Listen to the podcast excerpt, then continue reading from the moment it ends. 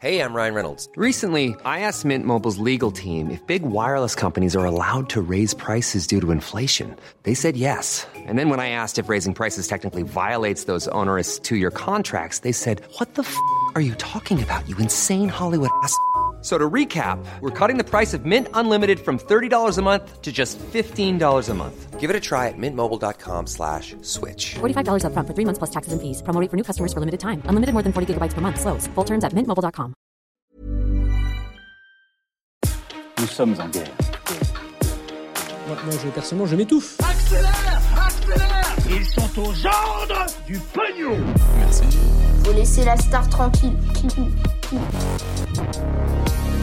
Une bombe climatique votée la semaine dernière en France est passée euh, inaperçue, des feux enfin maîtrisés en Gironde, ou encore le reste de l'actualité euh, en bref, avec notamment, ça fait plaisir, des bonnes nouvelles. Salut Hugo, j'espère que vous allez bien, et comme chaque jour, on est parti ensemble pour une nouvelle plongée dans l'actualité en une dizaine de minutes. Et au passage, pour ceux qui auraient euh, peut-être loupé l'information d'une façon ou d'une autre, on met en pause ce format des actus du jour à partir de jeudi, donc les dernières actus du jour sur ce format auront lieu ce mercredi. Voilà, c'est donc une petite pause estivale. Évidemment, le format euh, va revenir. Donc, petite pause pendant euh, l'été, le temps de reprendre des forces et de préparer aussi pas mal de nouveautés, des reportages ou autres qui vont euh, arriver. Du coup, avant le retour euh, fin août, pour euh, continuer à suivre l'actualité euh, au quotidien cet été, ça va se passer directement soit sur notre compte euh, TikTok, si vous ne nous suivez euh, pas encore sur TikTok, on poste quand même beaucoup de choses directement euh, sur TikTok, soit euh, sur notre compte Instagram. Chaque jour, eh bien, je poste avec mon équipe un résumé quotidien de l'actualité qui est sous forme écrite et qui se lit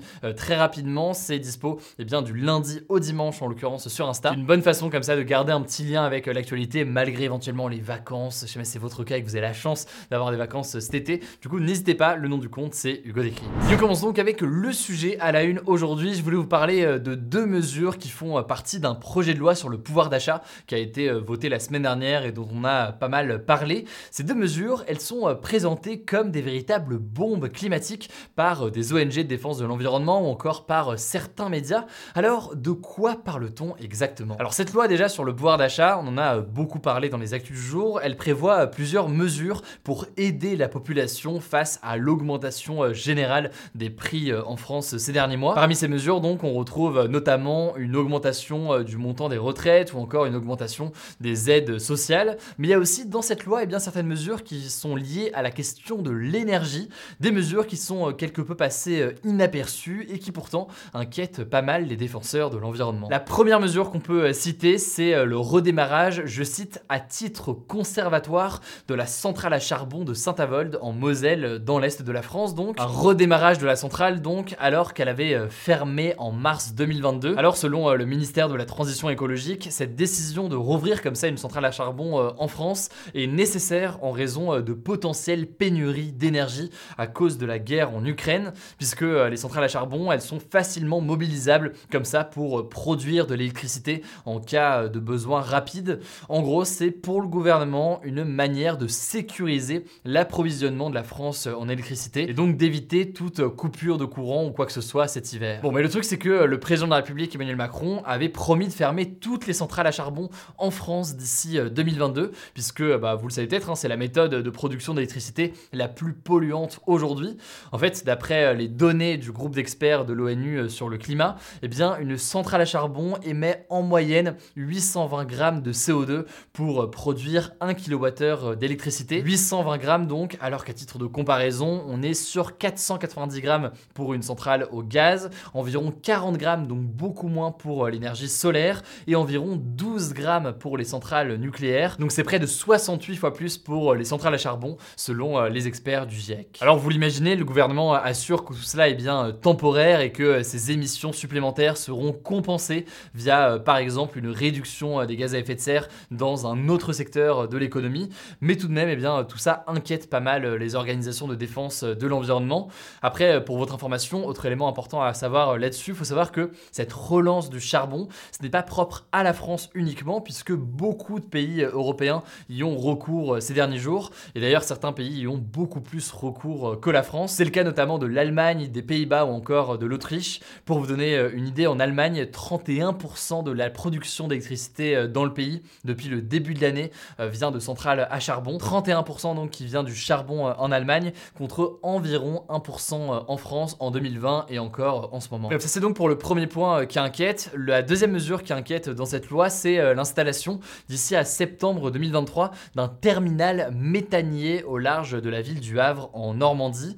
Alors un terminal méthanier dit comme ça, c'est assez flou. En gros, c'est une installation euh, qui est conçue pour euh, accueillir des navires qui transportent du gaz naturel mais sous forme liquide. C'est ce que l'on appelle le GNL, donc le gaz naturel liquéfié. Je vous en avais parlé, il me semble, il y a quelques semaines déjà euh, dans les actus du jour. Et là encore, donc le gouvernement a annoncé tout cela en voulant eh bien diversifier les sources d'approvisionnement en gaz et donc être moins dépendant de ce qui peut venir de la Russie. Alors concernant ce terminal méthanier, la crainte majeure des défenseurs de l'environnement, c'est que ce terminal méthanier ouvre la voie à l'importation de gaz de schiste qui pourrait euh, venir des États-Unis. Or, eh bien, l'extraction de gaz de schiste en France est interdite euh, aujourd'hui, notamment afin de préserver l'environnement, puisque c'est un processus qui est jugé euh, par de nombreuses organisations comme très néfaste pour l'environnement. Vous l'avez compris, la France, comme pas mal d'autres pays européens en ce moment, est pas mal sous tension avec à la fois des enjeux de court terme, de risque de pénurie d'énergie avec la situation en Ukraine, et en même temps, eh bien, un enjeu long terme, un enjeu donc de réduction drastique des émissions de gaz à effet de serre. C'est une tension qu'on voit ici dans ces euh, mesures qui font donc forcément beaucoup, beaucoup débat depuis qu'elles ont été euh, votées euh, il y a quelques jours. Ça me semblait donc important d'en parler en détail aujourd'hui. Si vous voulez plus d'informations, comme d'habitude, vous le savez, je vous mets des liens en description.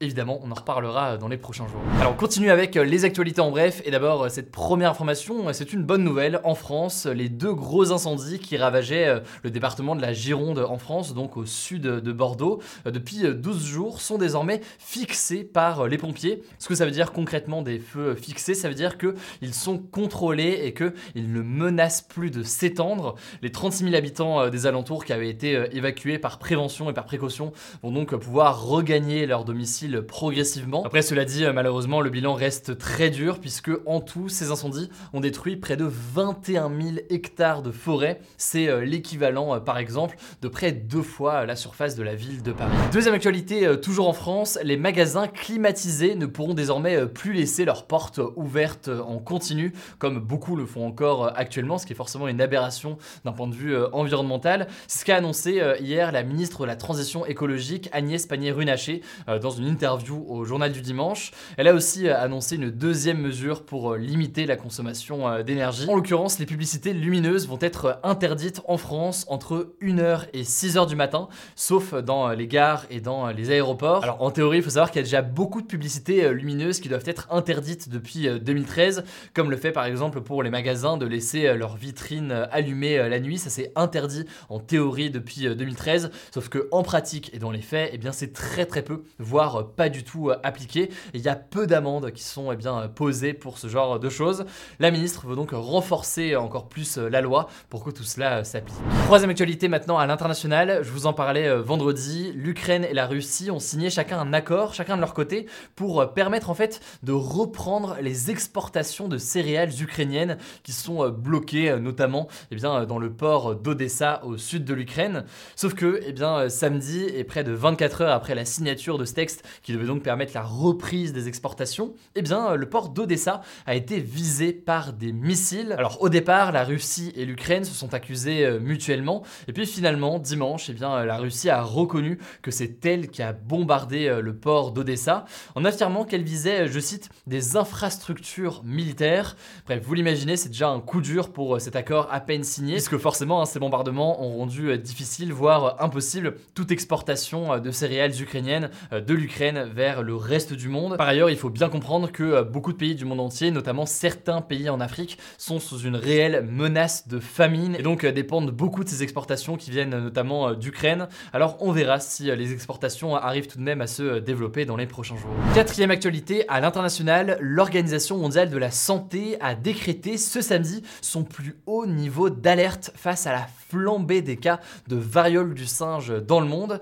Alors cette alerte maximale qui a été activée par l'OMS, elle est activée en fait dans des situations qui sont graves ou soudaines et qui euh, mettent en danger la santé euh, publique des différents euh, pays du monde. Le but avec cet état d'alerte, c'est d'avoir une meilleure coordination à l'échelle internationale sur cette épidémie de variole du singe. Savoir que à l'heure actuelle, il y a près de 17 000 personnes dans 74 pays qui, sont, qui ont été touchées dernièrement par la variole du singe.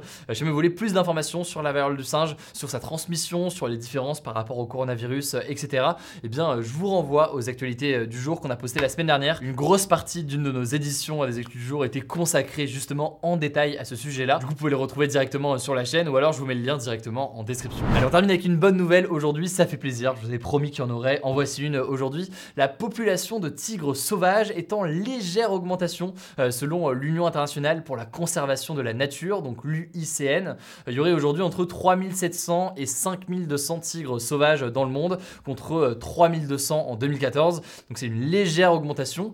Ces chiffres, ils s'expliquent par une meilleure mobilisation de certains gouvernements pour protéger ces tigres. Mais ça s'explique aussi, et ça en l'occurrence, ça fait peut-être un petit peu nuancer ce chiffre, ça s'explique aussi par peut-être une meilleure amélioration des moyens pour compter les tigres dans la nature. Alors attention, et c'est là où c'est aussi important de le dire, le tigre sauvage reste une espèce qui est menacée par le braconnage et par l'activité humaine. Alors pour vous donner un ordre de grandeur, il y avait environ 100 000 tigres en 1900, et donc là on est très loin des quelques milliers qu'on retrouve aujourd'hui. C'est donc une bonne nouvelle et en même temps toute relative malheureusement par rapport eh bien, aux dégâts qui ont déjà été faits ces dernières dizaines d'années. Voilà, c'est la fin de ce résumé de l'actualité du jour. Évidemment, pensez à vous abonner pour ne pas le suivant, quelle que soit d'ailleurs l'application que vous utilisez pour m'écouter. Rendez-vous aussi sur YouTube et sur Instagram pour d'autres contenus d'actualité exclusifs. Écoutez, je crois que j'ai tout dit, prenez soin de vous et on se dit à très vite.